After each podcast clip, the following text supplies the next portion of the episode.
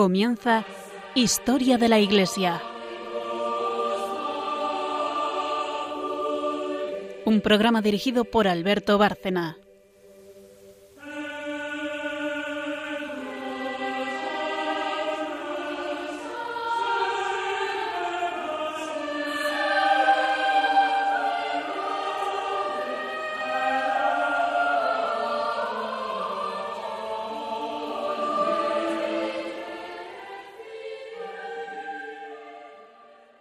Buenas noches, oyentes de Radio María y de este programa Historia de la Iglesia.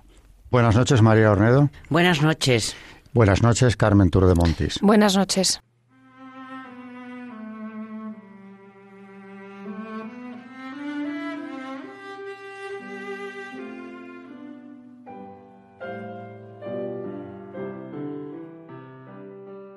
Empezamos con el sumario del programa de hoy, que es continuación en prácticamente todo, como es lógico, porque seguimos un hilo conductor en historia, pero en magisterio también, desde hace ya una temporada sobre todo.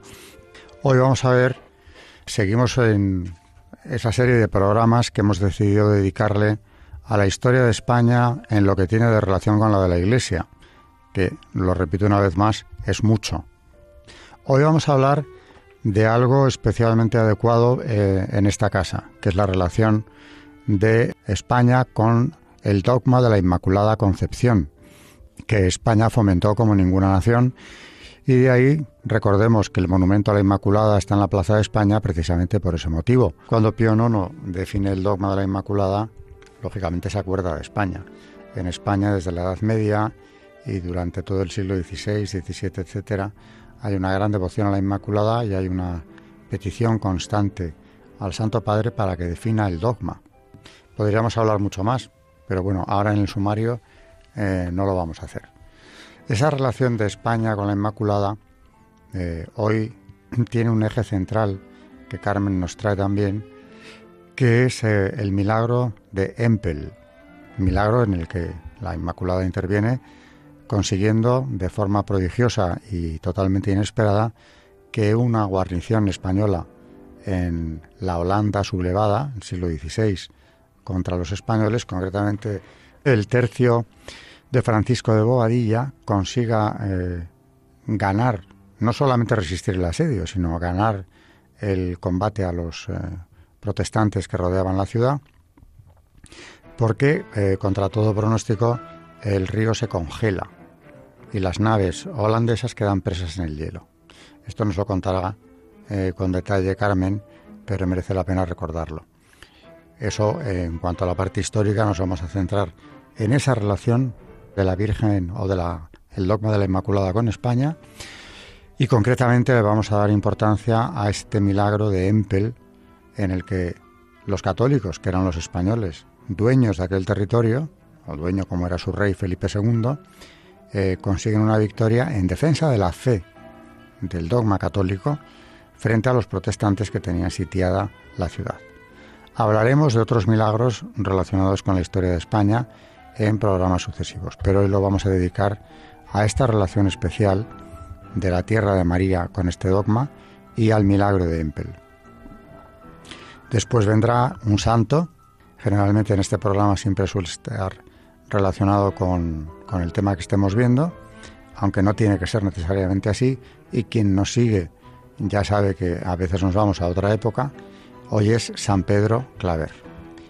Y finalmente, como siempre, la tercera parte, las dos primeras secciones las hace Carmen Tour de Montis y la tercera y última la hace María Ornedo, que seguirá con el Magisterio de la Iglesia centrándonos en la Eucaristía, la celebración de la Santa Misa, siempre según la obra que viene trayéndonos al programa desde hace ya varios del cardenal Bona, teólogo piamontés que desde luego ha dejado una obra de una enorme riqueza eh, y de muchos matices que tenemos que tener en cuenta o que nos conviene mucho tenerlos cuando asistimos a misa o cuando recibimos la comunión de manera muy especial.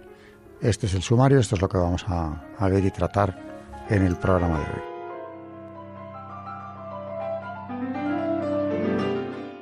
Están escuchando en Radio María Historia de la Iglesia, dirigido por Alberto Bárcena.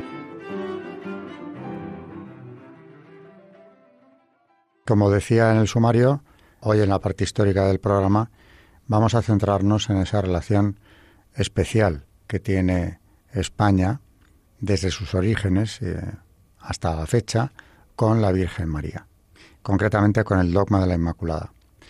Recordemos que Carlos III, ya en el siglo XVIII, el siglo de la Ilustración, cuando empezó a criticarse la fe, eh, a pesar de todo, Carlos III, rodeado de ministros ilustrados, él mismo, eh, defiende el dogma de la Inmaculada como puede. Hay cofradías de la Inmaculada por toda España. Y en la orden que lleva su nombre y que él creó, la orden de Carlos III, el azul del lazo de la orden es el color de la Inmaculada.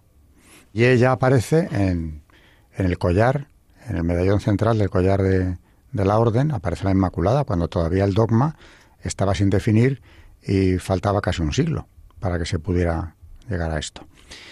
Es decir, que esta relación existe, mm, ha estado siempre ahí. Pero hoy vamos a hablar eh, concretamente como tema central, aparte de esta devoción especial de España hacia la Virgen María en su Inmaculada Concepción, vamos a hablar del milagro de Empel. Y recientemente ha publicado José Luis Orella, profesor de, la Universidad de San Pablo, en el debate un artículo que vamos a seguir por su interés, eh, donde toca los dos temas, la relación de España con el dogma de la Inmaculada y el milagro de Empel, que ocurre, como decía en la presentación, en la Holanda sublevada contra Felipe II, territorio que él había heredado de su padre, eh, pero que está sublevada y que tiene como banderín de engache o como escudo para la rebelión eh, también la cuestión religiosa. En Holanda ha arraigado el calvinismo y, doctrinas eh, incluso más aberrantes, más sin razón, incluso como es los seguidores de Zwinglio, los cuales ya hablaremos. Y estos calvinistas, que son los que están rodeando a la guarnición española que defiende la ciudad, eh, parece que van a ganar. Y sin embargo, vamos, el asedio estaba condenado a la, a la condena, ¿no? condenado al desastre. Ciudad sitiada, ciudad tomada, solíamos decir. Y esto tenía todo el aspecto de ser así. Y sin embargo, como comentaba en la presentación, el río se congeló en cuestión de horas. Estamos en la víspera, vísperas de la fiesta de la Inmaculada, por cierto, y la guarnición española pudo eh, atacar a los holandeses que la sitiaban porque sus barcos quedan bloqueados en el hielo. Aparte del enorme arrojo de los tercios españoles, que es ya más que conocido, eh, se traduce en victoria lo que parecía que iba a ser un desastre, desastre español. Se dijo ya entonces por parte de algún holandés, Dios es español, con sarcasmo por supuesto, pero como reconociendo que aquello había tenido algo sobrenatural que no se explicaba de otro modo. Bueno, Carmen nos lo va a contar a continuación. Como decía Alberto, mm, vamos a leer un artículo de José Luis Orella. Apareció en el debate en el año el 8 de precisamente el 8 de diciembre del 21, que es la, la fiesta de la, Inmaculada Concepción de la Santísima Virgen María. Y este dogma, que es dogma de fe, eh, nos dice que la Madre de Jesús fue preservada del pecado desde el momento de su concepción, cuando comenzó su vida. El 8 de diciembre de 1854, el Papa Pío IX promulgó un documento llamado Inefabilis Deus, en el que estableció que la creencia en la Inmaculada Concepción era un dogma de fe. No obstante, el dogma ya era defendido desde antiguo en España. Desde los grandes reyes de la Reconquista, como Fernando III el Santo y Jaime I el Conquistador, pasando por Isabel la Católica, quien apoyó a Santa Beatriz de Silva, dama de la corte de Isabel de Portugal, en la fundación de la Orden de la Inmaculada Concepción, como orden religiosa católica de clausura monástica. Después, los forjadores del imperio, como Carlos V y su hijo Felipe II, fueron fieles caballeros defensores de la Inmaculada Concepción. La orden franciscana fue la gran impulsora del dogma por todo el orbe español. En ciudades como Sevilla, la capital económica del imperio, juraría su compromiso en la defensa de la concepción de María, toda pura, en 1615, como bien demostró para la posteridad Bartolomé Esteban Murillo. Pero aquella devoción será recompensada el 27 de julio de 1892, cuando el inspector general de Infantería, don Fernando Primo de Rivera, elevó al Ministerio de la Guerra, a petición de los jefes de los regimientos de infantería, una moción para que se nombrara a la Inmaculada patrona del arma, admitiéndose su padrinazgo oficial.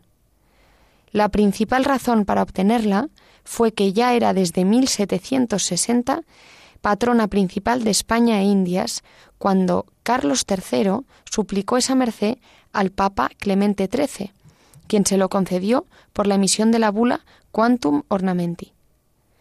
Para entonces, muchas unidades de infantería ya la invocaban como patrona, al igual que en muchas cofradías, en señal de la movilización que la sociedad española llevó a cabo para conseguir finalmente la concesión del dogma.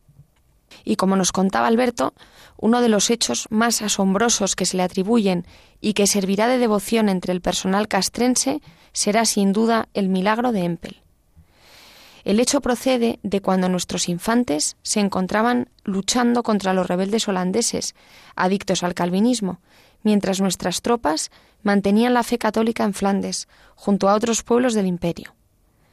El tercio de Francisco de Bobadilla le fue encomendada la guarnición en la ciudad neerlandesa de Bommel en 1585. En aquella fría fecha, los españoles fueron sitiados por fuerzas superiores holandesas, quienes desde sus embarcaciones impedían el abastecimiento de la población católica sitiada y que defendían los españoles. La situación no era nada propicia para los españoles, ya que estaban esperando a que la mañana siguiente el ataque enemigo los masacrase. Sin embargo, en la noche del 7 de diciembre, una centinela del tercio encontró en una pequeña covacha de las fortificaciones una imagen de la Virgen Inmaculada pintada en una tabla. Los católicos escondían las imágenes religiosas ante el furor iconoclasta de los calvinistas, Reunidos los oficiales de la unidad, decidieron responder a los sitiadores que preferían la muerte al deshonor de la rendición. El tercio, bajo la dirección de su capellán de campaña y su maestre de campo, Francisco de Bobadilla, llevan la imagen de procesión hasta la iglesia, orando ante ella por su esperado final. Aquella noche bajaron las temperaturas, congelando las aguas que rodeaban la localidad, atrapando los barcos holandeses en el hielo. En la madrugada del 8 de diciembre, los infantes españoles organizaron una descamisada, cruzando la superficie del río congelado. La incursión española sorprendió a los holandeses, que perdieron varios de sus buques y a muchos de sus hombres ante los aceros templados de los españoles. La imagen de la Inmaculada Concepción fue reconocida de inmediato como patrona de los tercios de Flandes. Aquella victoria de las armas españolas fue causada, según los holandeses, a que Dios era español. Desde aquel momento, la infantería española, antes de cada combate, se encomienda a su madre y recuerda su pasado glorioso, en el que los españoles, dedicados a las armas, todavía mantienen como lema a España, servir hasta morir. Aquel tercio era el que había liberado la ciudad de Amberes, la capital económica de los Países Bajos del Sur, donde se mantenía la soberanía española. Su cercanía a la zona la convirtió en receptora de muchos fugitivos del campo protestante. Una de aquellas familias fue la de una viuda acompañada de su numerosa prole. Uno de aquellos niños que la acompañaban se convertirá en Pedro Pablo Rubens, el mayor pintor flamenco del Imperio español.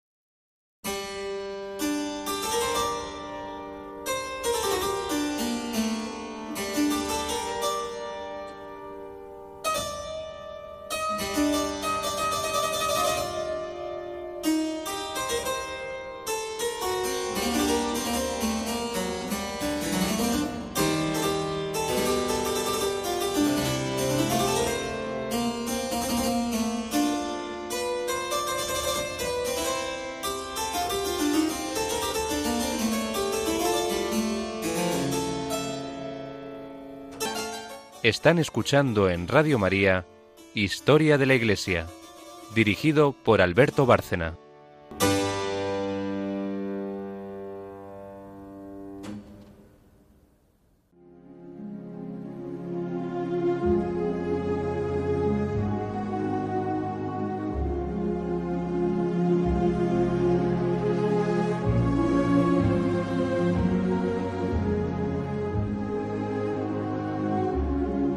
Santos en la historia de la Iglesia.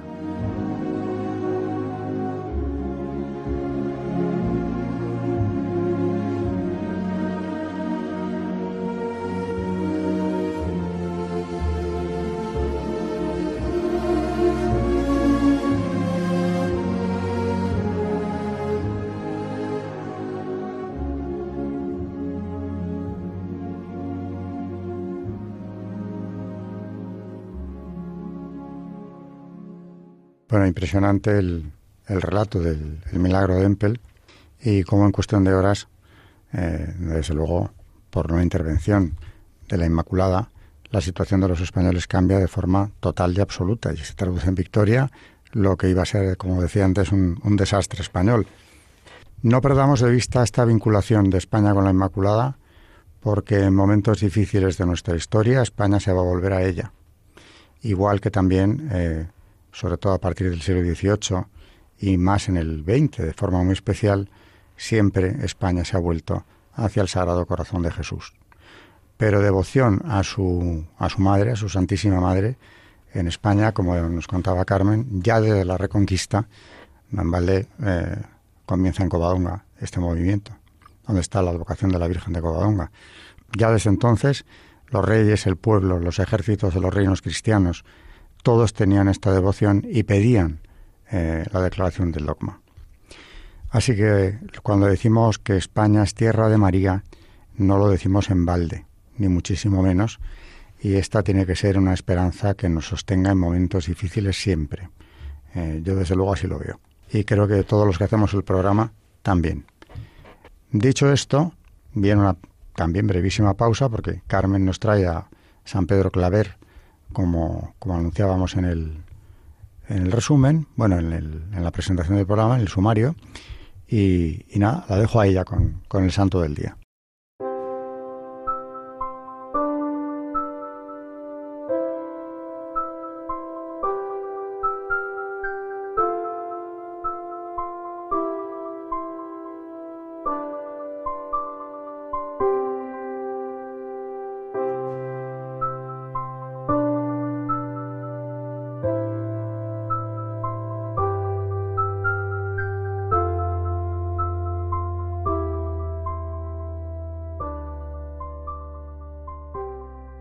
Hoy vamos a conocer la historia de San Pedro Claver.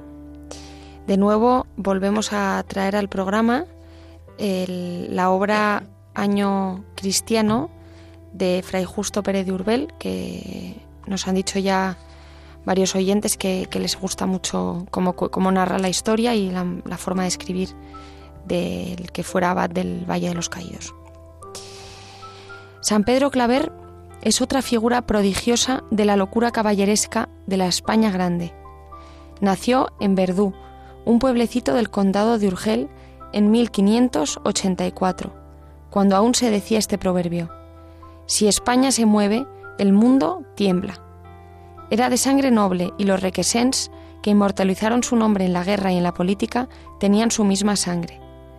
Pero al mismo tiempo era pobre lo cual no tenía nada de particular en un siglo y en una tierra donde para ser honrado bastaba ser hidalgo y valiente. Sin embargo, Pedro tenía la vida asegurada a la sombra de un tío suyo, canónigo de Solsona. Estudiando latín, llegaría sin tardar a ocupar la misma silla y a gozar de la misma prebenda. Pero Claver tiene más altos pensamientos. No ambiciona brillo de armas o gloria de artista. Escribía en su diario, sin embargo, Quiero pasar toda mi vida trabajando por las almas, salvarlas y morir por ellas. Empujado por este noble anhelo, se aleja de la Universidad de Barcelona, donde había comenzado su carrera literaria, y entra en el noviciado que la Compañía de Jesús tenía en Tarragona. A los 20 años llega a Mallorca para estudiar filosofía. Y sucedió que apenas cruzó el umbral, el portero cayó de rodillas delante de él. Turbado y confuso, el estudiante se arrodilló también y estrechando entre sus brazos al lego, le abrazó tiernamente. Aquel portero, que pasaba la vida abriendo la puerta, pasando las cuentas del rosario, era San Alfonso Rodríguez. Los dos santos se habían conocido y se consagraron a una amistad emocionante. Todos los días, después de oír sus lecciones, el catalán entraba en la celda del segoviano para aprender de él la alta sabiduría de la vida interior. Con el corazón conmovido, escuchaba Claver sus discursos y en ellos parecía oír la voz de Dios. Su primera decisión de salvar almas se convertía ahora en un santo frenesí. Soñaba en América, en selvas, en tribus, de idólatras que en ellas se escondían. Aún no había terminado los estudios y ya pide con instancias que le envíen a las tierras nuevamente descubiertas. Se lo niegan una y otra vez, y finalmente recibe carta de su provincial. Durante mucho tiempo le dice, me ha parecido conveniente detener a vuestra reverencia, pero no puedo ya retrasar más el cumplimiento de sus deseos. Saldréis desde Sevilla, y ruego a Dios que os bendiga. Fuera de sí, Claver casi no acierta a creer que sus ansias sean una realidad. Salta de gozo y abraza la carta. El velero partió de Sevilla un día del mes de abril de 1610. Pedro Claver tenía entonces 25 años. Estaba en Cartagena de Indias, gran emporio hispánico, bañado por las aguas del Golfo de México y puesto al abrigo de las tempestades atlánticas por la faja maravillosa de las Antillas. Clima mortífero y suelo estéril, pero fácil y seguro puerto para las embarcaciones de España y lugar de descanso para las naves que venían a través del caudaloso Magdalena, dejando un reguero de plata procedente de todas las Indias. Cartagena era entonces el almacén de la América meridional. Con el oro y la plata con los caballos y los toros, con el cacao y el azúcar. Los reyes católicos, que no permitieron la trata de indios porque eran súbditos suyos, dejaron que se llevasen a los virreinatos americanos ejércitos de negros para cultivar aquellas tierras vírgenes. Se les tiraban los navíos como rebaños de carneros, se les obligaba a pasar la travesía en un montón confuso y con el látigo en la mano se los llevaba a trabajar en el campo o en las minas, calculando los golpes de modo que ni se desgarrase demasiado la piel ni el palo rompiese algún hueso. A estos miserables que hacían eso, a estas bestias sucias, engañadoras, va a entregar su amor el nuevo misionero llegado a las costas americanas. Ve todo el horror y toda la miseria, pero humilla la frente y al hacer los últimos votos escribe al pie del documento estas palabras sublimes. Pedro Claver, esclavo de los esclavos hasta la muerte. Cuando se acerca al puerto algún navío cargado de negros, Pedro recorre la ciudad pidiendo para sus amigos los pobres esclavos. Le dan plata, bizcochos, conservas, frutas, tabaco, ropas y otras mil chucherías. Encorvado por el peso, rendido por la carga, corre luego en busca del navío. Realizando el desembarco, les coloca en la playa, los lava, los limpia las heridas y como vienen con las manos atadas, les lleva él mismo comida a la boca. A los enfermos les sienta sobre su manteo o los lleva en brazos hasta la camilla en que habían de ir al hospital. A los niños les sonríe y lo hace todo con tal amor y con tal delicadeza, con tal celestial sonrisa, que atónitos ante aquel recibimiento que ellos no saben explicarse, derraman lágrimas de agradecimiento. Luego les instruye, valiéndose de un intérprete o por signos. Claver expone las grandes verdades de la fe o habla de las esperanzas divinas, únicas que podían consolar la existencia de aquellos desgraciados. Son doscientos o cuatrocientos los que han bajado del buque, pero él los conoce a todos. Los sigue en el mercado, en el sótano donde viven almacenados. Consuela a los que lloran, fortalece a los que han perdido toda esperanza, ayuda con su propia mano a los débiles. Toda la vida de aquel hombre era visitar, catequizar, consolar y cuidarles. En la ciudad y en el campo se le veía llevando en la mano un bastón en forma de cruz, sobre el pecho un crucifijo de bronce y a la espalda una alforja llena de provisiones. Iba acompañado de un intérprete y tan deprisa caminaba que un solo viaje solía dejar rendidos a cuatro o cinco acompañantes. Los abandonados eran el objeto de su predilección. En la antigua Roma, cuando un esclavo se hacía inservible a causa de los años, se le arrojaba al Tíber. En Cartagena no se le mataba, pero se le abandonaba. Estos infelices eran los privilegiados de Claver. Uno de ellos se había refugiado en una miserable choza y no tardó en verse imposibilitado para salir. Afortunadamente el padre le descubrió y le adoptó por hijo. Todas las semanas iba a verle y a llevarle las provisiones necesarias. No faltaban personas para quienes todo aquello era perder el tiempo con gentes incorregibles. Había sobre todo una cosa que debía ofender la vanidad de muchos. A veces los españoles, atraídos por la santidad de Claver, le rogaban que les confesase. Pero él se excusaba diciendo, No, yo soy el confesor de los negros. Y si la obediencia le obligaba a ceder, no lo hacía sino con una condición terrible. Por grandes y ricos que fuesen los caballeros, por distinguidas y encopetadas que fuesen las señoras, todos debían dejar pasar delante a los negros, y no había de presentarse hasta después del, del último esclavo. Algunas damas de alto rango, que se figuraban hacer bastante con visitar a Dios en su templo, protestaron, y su protesta degeneró en un verdadero complot. Decían que la presencia de aquella gente dejaba apestada la basílica, que aquel mal olor les quitaba la devoción, y que se veían obligadas a alejarse a no ser que Pedro se resignase. Claver tuvo entonces una respuesta sublime. Mis negros, dijo, están lavados con la sangre de Jesucristo y son hijos de Dios con los mismos títulos que vosotras. Para muchos aquel exceso de caridad no era más que una indiscreción y locura, y sus mismos hermanos llegaron a mirarle con desdén, llamándole maniático e iluso. Un día, como Pedro Claver diese su opinión acerca de un problema harto espinoso que se discutía, uno de los padres llegó a decirle con el calor de la disputa, No se meta usted en teologías, Pedro Claver, que apenas sabe usted latín, ocúpese con sus negros. Pedro pudiera haber contestado a aquel orondo mandarín de la literatura que también él estudió latín y griego, pero prefirió callar. Todas estas contradicciones solo servían para inflamar el celo del misionero. Cuando se trataba de la gloria de Dios, este religioso obediente, este humilde hijo de San Ignacio, tenía arranques de santa independencia. Un español, condenado a muerte por acuñar moneda falsa, pidió que en su último trance le auxiliase el padre Claver. Y el padre Claver le acompañó a la horca. Mas he aquí que cuando le estaban levantando en alto, se rompió la cuerda y el reo cayó al suelo. Corrió entonces Claver hacia él, le cogió entre brazos y le, colmó de caricias. Algunos sacerdotes demasiado escrupulosos le dijeron que aquello era ayudar al verdugo y por tanto que incurrían las censuras eclesiásticas. ¿Qué me importa? contestó Claver, si con ello salvo un alma. No le detenían ni la maledicencia ni la calumnia. Visitaba constantemente los dos hospitales de Cartagena y en ellos buscaba a los enfermos más desabridos. Había uno tan cubierto de llagas que para evitar a los demás las molestias del irresistible hedor que despedía, fue preciso colocarle fuera del edificio en un cobertizo bastante elevado del suelo. Claver se comprometió a cuidar a este pobre enfermo, de quien todos huían, y durante meses estuvo subiendo tres o cuatro veces al día por aquella escalera para cuidarle, para lavarle y darle de comer y para hacerle la cama. En su mismo colegio, uno de ellos fue atacado de una enfermedad tan repugnante que ya se trataba de enviarle al hospital. Claver entonces pidió su propia cama, le curó y le atendió como una madre, hasta que al cabo de cuatro meses le vio expirar entre sus brazos. Toda la vida de San Pedro Claver es un tejido de heroísmos increíbles.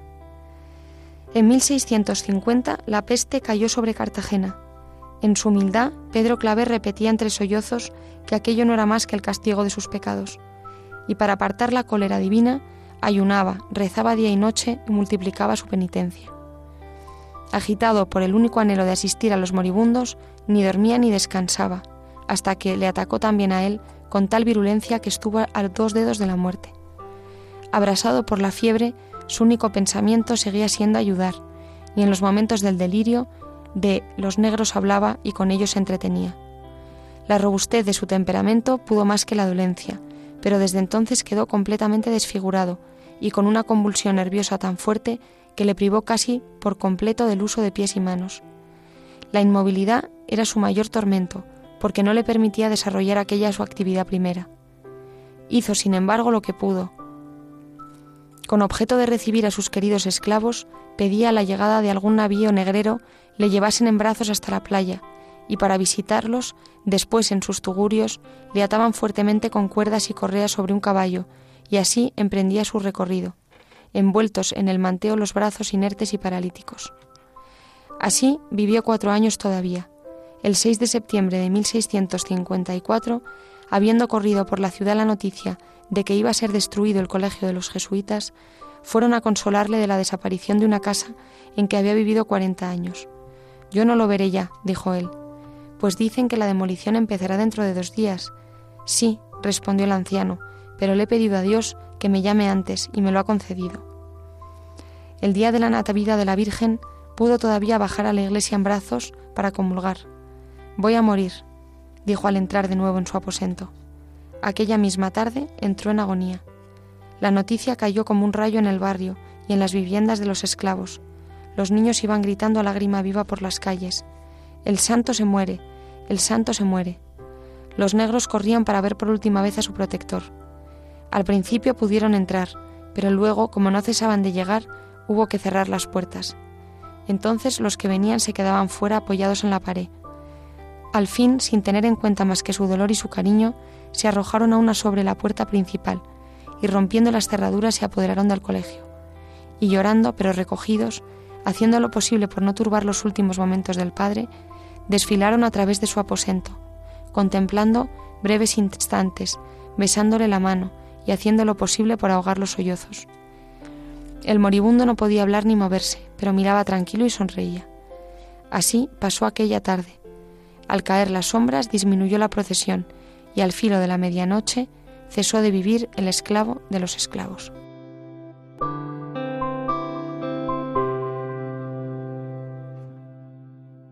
Impresionante y edificante al máximo el personaje, San Pedro Claver, uno de los grandes santos de la Compañía de Jesús, eh, que es el ejemplo, desde luego, o por lo menos uno de los ejemplos más acabados de, caridad, caridad extrema con los más pobres, del esclavo de los esclavos. Y en este santo, eh, que desde luego edificará a muchos de los que nos oyen, a nosotros desde luego nos edifica, eh, seguimos tratando lo que es historia de la Iglesia y a la vez de España, puesto que es español, nace en la península ibérica, pero muere en la América española, en Cartagena de Indias, sin haber salido nunca de los, de los dominios de España. Así que aquí tenemos otro vínculo entre la historia de la Iglesia y la historia de nuestra patria.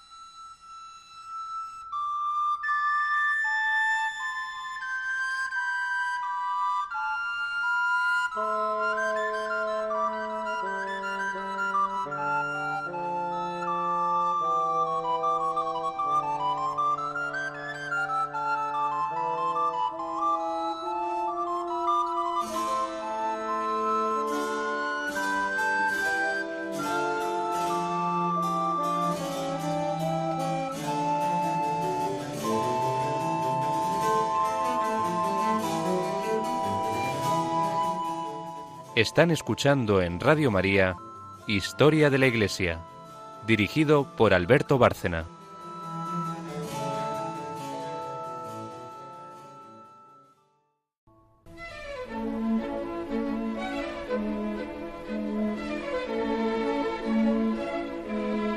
El Magisterio de la Iglesia.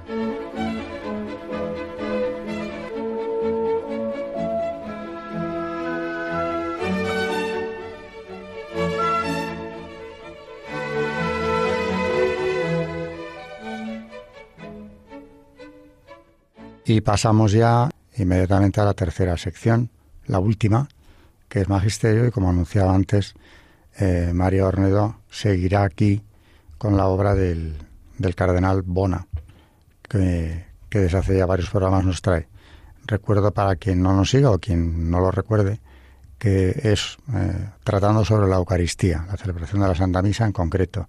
Y creo que hoy seguimos ¿no? con la celebración de la Santa Misa. Sí, seguimos con esta traducción que mm, es del siglo XVII, un escrito en el que el cardenal Bona hace una serie de oraciones y que son antes de la misa, durante y después de la misa, que son la verdad que una preciosidad. Estamos ya, bueno, no sé si terminando y vamos a empezar hoy con una oración de acción de gracias para antes de la misa.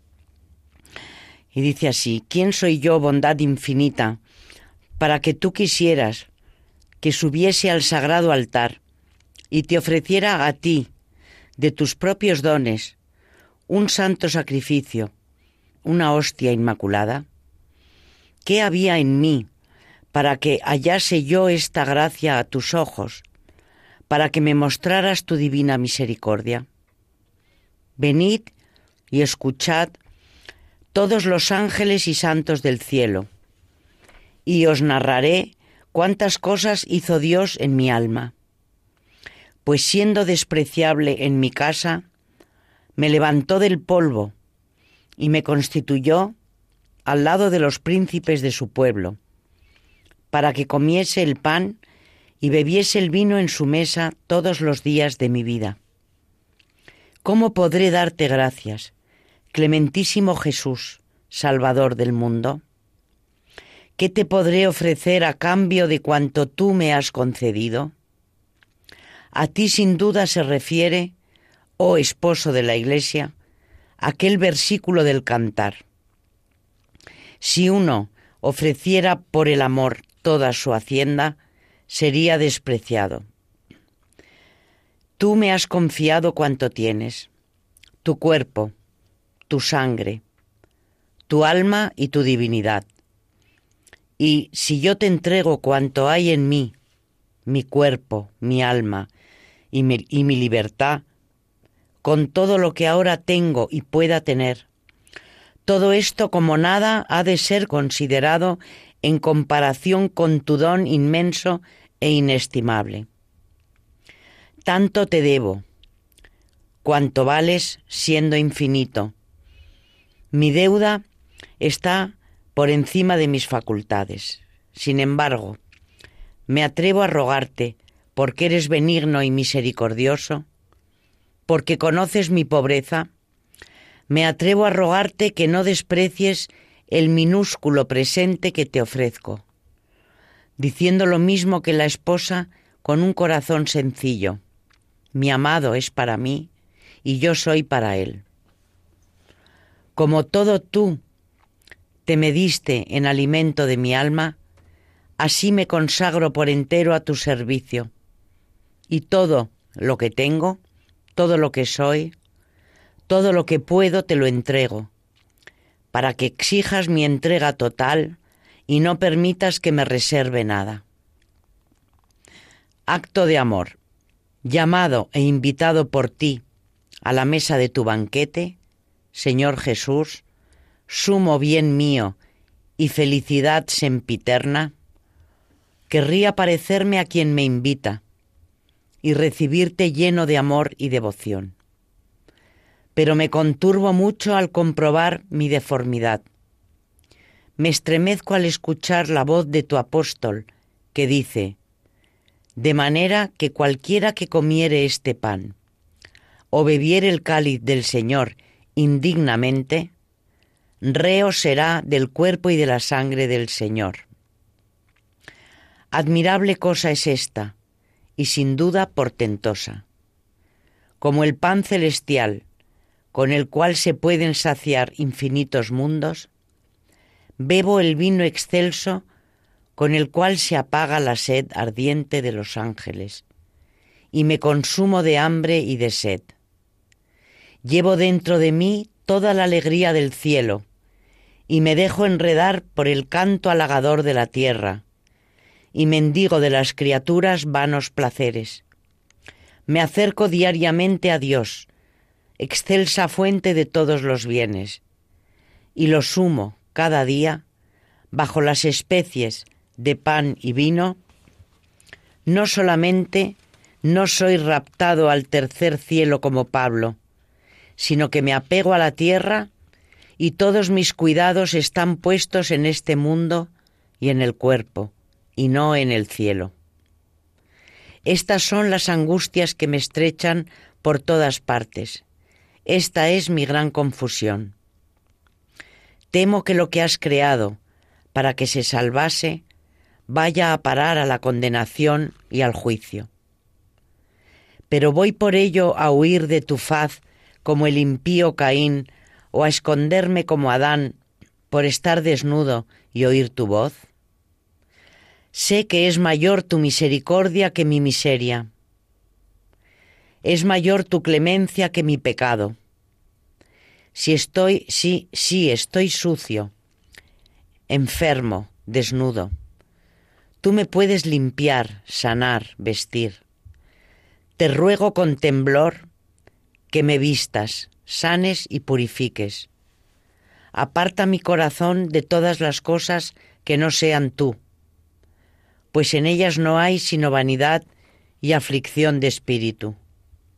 Experimente mi alma la dulzura de tu presencia.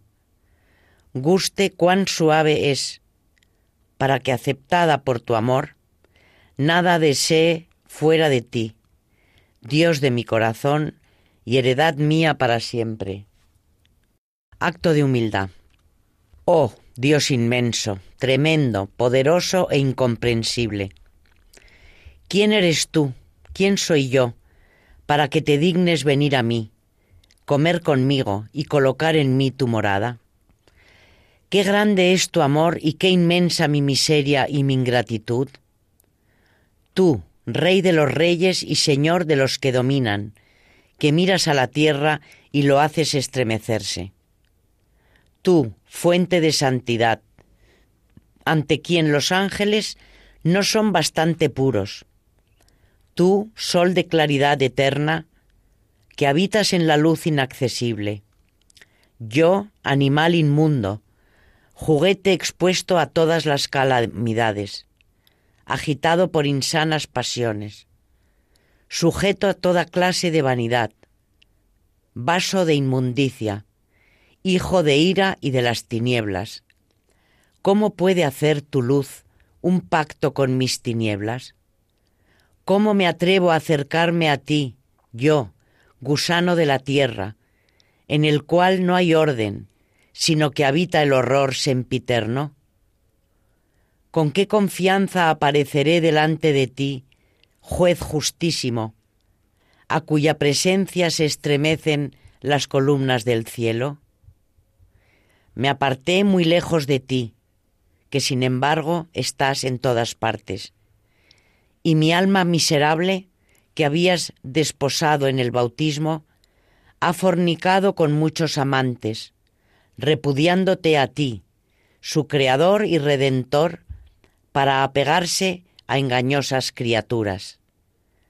Tú me elegiste desde el vientre de mi madre y me llamaste por tu gracia para que luzca delante de los hombres y con el esplendor de la doctrina y de la vida. Yo, en cambio, he vivido en las tinieblas, no gustando de tus cosas, sino de las terrenas. Tú en tu dulzura me preparaste una mesa, y yo he suspirado por las ollas de carne de Egipto. Tú me has dado a beber tu sangre, y yo me he vuelto a la copa de Babilonia. Y a pesar de todo, yo, polvo y ceniza, hablo contigo. Oye a tu siervo, y haz vivir de nuevo al que tan amablemente llamas a ti. He comprendido que sin ti no soy nada, nada puedo, y que fuera de ti no hay salvación ni vida. Arroja por tanto a tus espaldas todos mis pecados, y acógeme ahora que vuelvo a ti, aunque soy indigno de tu gracia, según la palabra de tu profeta, que dice, El sacrificio grato a Dios es un corazón contrito. Tú, oh Dios, no desdeñas un corazón contrito y humillado. Bueno, y aquí nos quedamos. Hasta el próximo programa. Bueno, esto aparte de oración nos sirve como una magnífica meditación, ¿no? Sobre el misterio, el misterio del hombre y el misterio de Dios. El misterio del hombre solo se esclarece eh, parcialmente a la vista del Verbo encarnado, porque el Todopoderoso, eh, el Creador, el Redentor, se ha hecho uno de nosotros. De ahí que, claro, la dignidad del hombre, cuando en Doctrina de la Iglesia hablamos de esto, eh, destacamos que es la única criatura hecha imagen y semejanza de Dios. Pero también que le otorga una dignidad sin igual el hecho de ser racional, porque es imagen de Dios, pero también el hecho de que Dios se ha hecho uno de nosotros, igual en todo, salvo en el pecado, a nosotros. Y aquí el cardenal insiste mucho en, en destacar nuestra pequeñez eh, está hablando por todo el género humano, ¿no?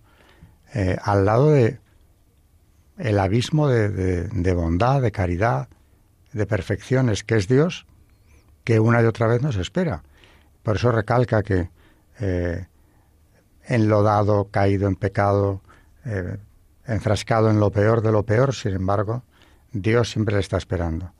Como preguntándose, bueno, se lo pregunta abiertamente, ¿cómo es posible que esto ocurra? ¿no? Que una y otra vez eh, yo vuelva a tener o tenga siempre su amistad si le busco. Eh, es un poco, vamos, una de las interpretaciones que así a priori se pueden sacar de lo que María nos ha traído.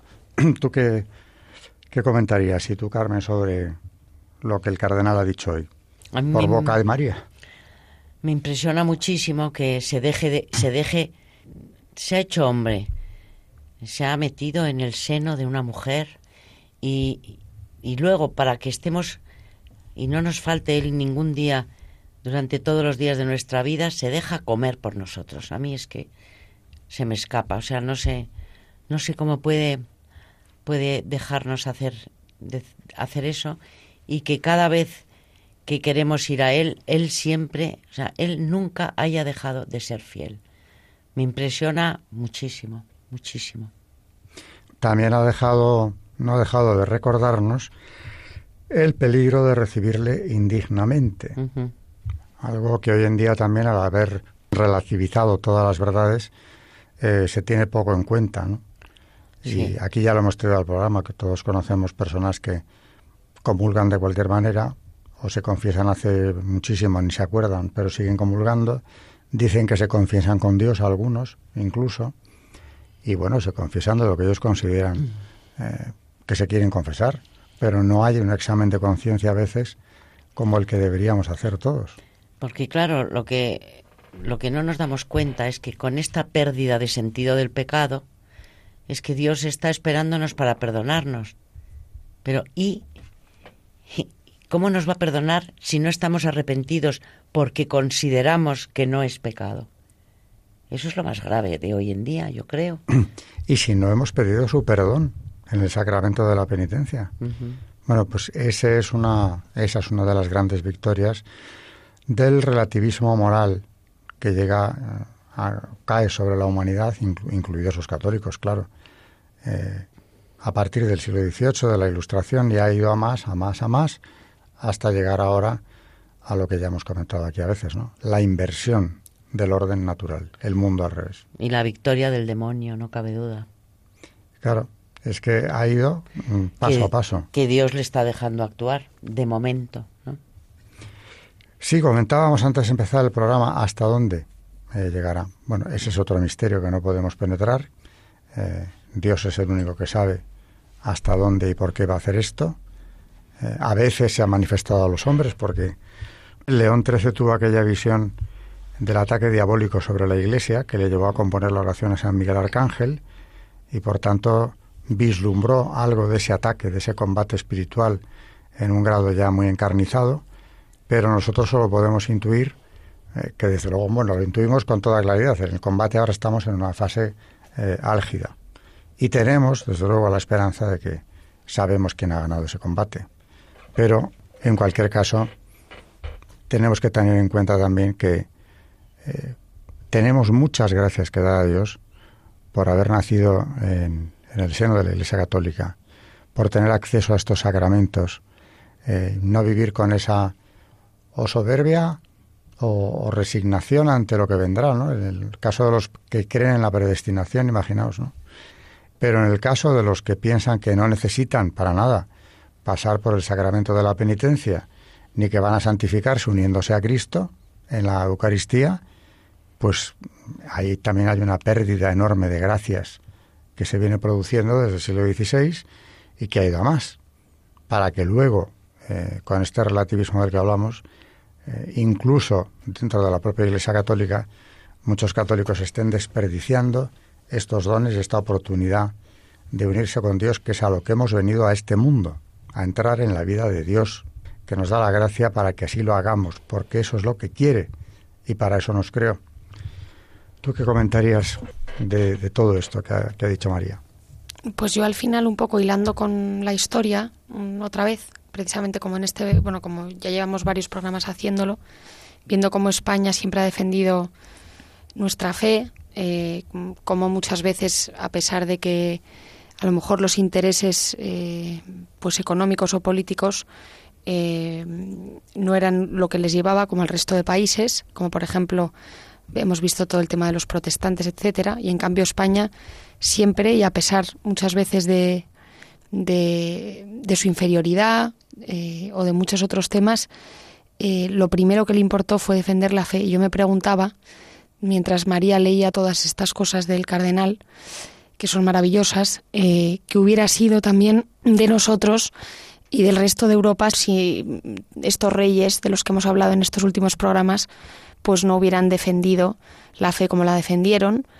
Y, bueno y también pues como siempre decimos otra de las conclusiones que, he sacado hoy es que al final pues aunque todo parezca que, que va para abajo y aunque a veces nos agobiemos pues que al final no nos olvidemos de que es el Señor el que lleva en la Iglesia. Entonces lo hemos visto a lo largo de todos estos hoy decíamos que llevábamos ya casi nueve años, no sé cuántos, incluso diez. Y al final vemos en toda la historia de la Iglesia como hay épocas muy oscuras, eh, luego otras más luminosas, pero bueno, mm, al final mm, sigue en pie la Iglesia porque es de Dios. Entonces también tenemos que tener esperanza a pesar de que veamos las cosas negras muchas veces, pero bueno, viendo la historia de la Iglesia vemos que, que hemos estado todavía en peores plazas. o sea que pues nada, seguir con esperanza. Vivimos en el combate espiritual y, lo que tenemos que aspirar es a poder decir al final que hemos librado el buen combate. Eh, o sea que no hay nada nuevo en ese sentido. El mal eh, está muy fuerte, que, que, duda cabe ahora mismo, ¿no? Parece como que ya se lanza al asalto definitivo pero esto ya ha ocurrido en anteriores ocasiones. Ya incluso en el Antiguo Testamento parecía que la ley de Dios sería borrada eh, completamente y no ha llegado a ocurrir. Y en el Nuevo, eh, bueno, el Evangelio Cristo anuncia que a los que le sigan ya saben lo que les espera. Ahora bien, detrás de eso está la gloria y una felicidad que no acaba, felicidad como no podemos ni siquiera concebir nosotros. Pero cuando les dice, el cáliz que yo he de beber lo beberéis. Felicidad que empieza aquí, que es lo más importante de todo, porque en cuanto empezamos una relación íntima con Él, empieza una felicidad que no la podíamos ni imaginar, porque el cielo empieza aquí. Eh, empieza la felicidad, yo diría, porque empieza la paz. O sea, al acercarse a Dios lo que trae es paz. Mm. Y empiezas a comprender qué es lo que haces aquí, eh, por muy duras que sean las situaciones, ¿no? Pero no paramos de ver ejemplos mm, asombrosos de gente que lleva sus cruces de una manera admirable. También habrán recibido, me imagino que, eh, gracias especiales, precisamente porque son, algunos son corredentores, desde luego, están ofreciendo ese sufrimiento eh, de, una manera heroica. Bueno, pues es una manera, y desde luego, eh, admirable de librar el buen combate. Los que no tenemos cruces tan llamativas, aunque sean grandes, y de la cruz no se libra nadie, tenemos que aspirar, eh, lo repito, a que podamos morir diciendo que si no ha sido a lo largo de toda nuestra vida quizá, pero que a partir de algún momento hemos sido conscientes de que teníamos que hacerlo y que hemos librado el buen combate. Eh, Dios no nos pide más de lo que podemos dar, pero sí lo que podemos dar. Y desde luego el premio es muy superior a cualquier esfuerzo que nosotros podamos hacer o a cualquier sufrimiento que podamos eh, tener que afrontar aquí en este mundo. Y dar gracias a Dios también, ya para acabar hoy, insisto, por el hecho de pertenecer eh, y de haber nacido en el seno de la Iglesia Católica, donde todas estas gracias siguen derramándose porque Dios quiere eh, de una forma especialmente intensa, lo que no ocurre fuera de ella, por más que tengamos toda la consideración eh, el amor y la caridad para quienes están en otras iglesias que se apartaron o incluso pertenecen a otras religiones, pero qué duda cabe que estamos en la que Cristo fundó y a la que concedió eh, todos esos canales de la gracia a los que otras iglesias han renunciado eh, y otros ni siquiera han conocido la existencia de, lo mismo. Con esto terminamos por hoy el, el programa y, volveremos a vernos pues con una temática parecida. España, la Iglesia, lo sobrenatural, eh, y la Eucaristía, porque todavía María no ha terminado con el tratado teológico del, cardenal eh, Piamontés que nos viene trayendo desde hace ya no sé cuántos programas, pero que desde luego es un, es un pozo sin fondo. Buenas noches a María Ornedo. Buenas noches y gracias a todos. Buenas noches, Carmen de Montis. Buenas noches y gracias. gracias. recordarles que, que, el correo de, la, de nuestro programa es historia de la iglesia arroba radiomaria.es y que nos pueden encontrar en los podcasts de Historia de la Iglesia en la página web de Radio María. Buenas noches a todos nuestros oyentes de Historia de la Iglesia en Radio María.